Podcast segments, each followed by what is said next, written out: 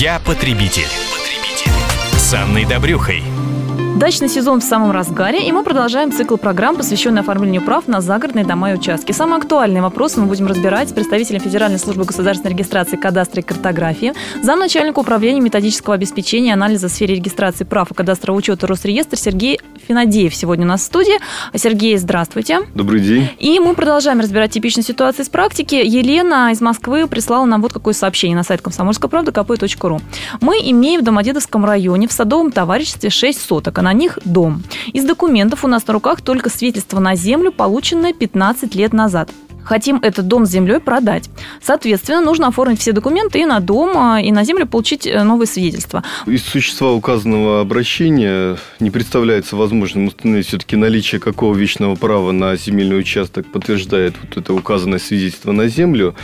Э, в случае, если свидетельство на землю устанавливает и удостоверяет право собственности на земельный участок, то в соответствии вот э, с 137 федеральным законом о введении в действие Земельного кодекса Российской Федерации акты и свидетельства, которые удостоверяют права на землю, имеют равную юридическую силу записями единого государственного реестра прав. То есть, проще говоря, вот это давнее старинное свидетельство о праве собственности, оно действительно и на сегодня. Оно действительно. И при этом государственная регистрация таких прав, она проводится по желанию их правообладателей. Ну, как раз люди хотят продать. Видимо, покупатель, скорее всего, попросит у них современное свидетельство. А, да. Опять же, в законе есть эм, положение, э, которое фиксирует, что э, при совершении сделки с объектом недвижимого имущества необходима государственная регистрация ранее возникших прав ЕГРП.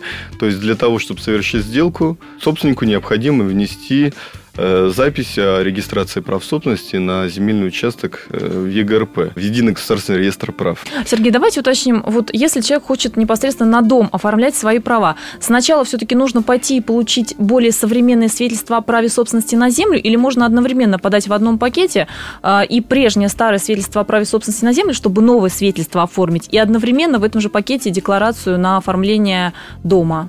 Это можно сделать одно, одномоментно, конечно. При этом представить документы как на регистрацию ранее возникших прав на земельный участок и также на регистрацию домика, который расположен на данном земельном участке документ, подтверждающий факт создания объекта недвижимого имущества на предназначенном для ведения дачного хозяйства или садоводства земельном участке, э, является декларация о таком объекте недвижимого имущества. Декларация у нас, э, ее форма, она установлена приказом Минэкономразвития номер 447 об утверждении формы декларации об объекте недвижимого имущества.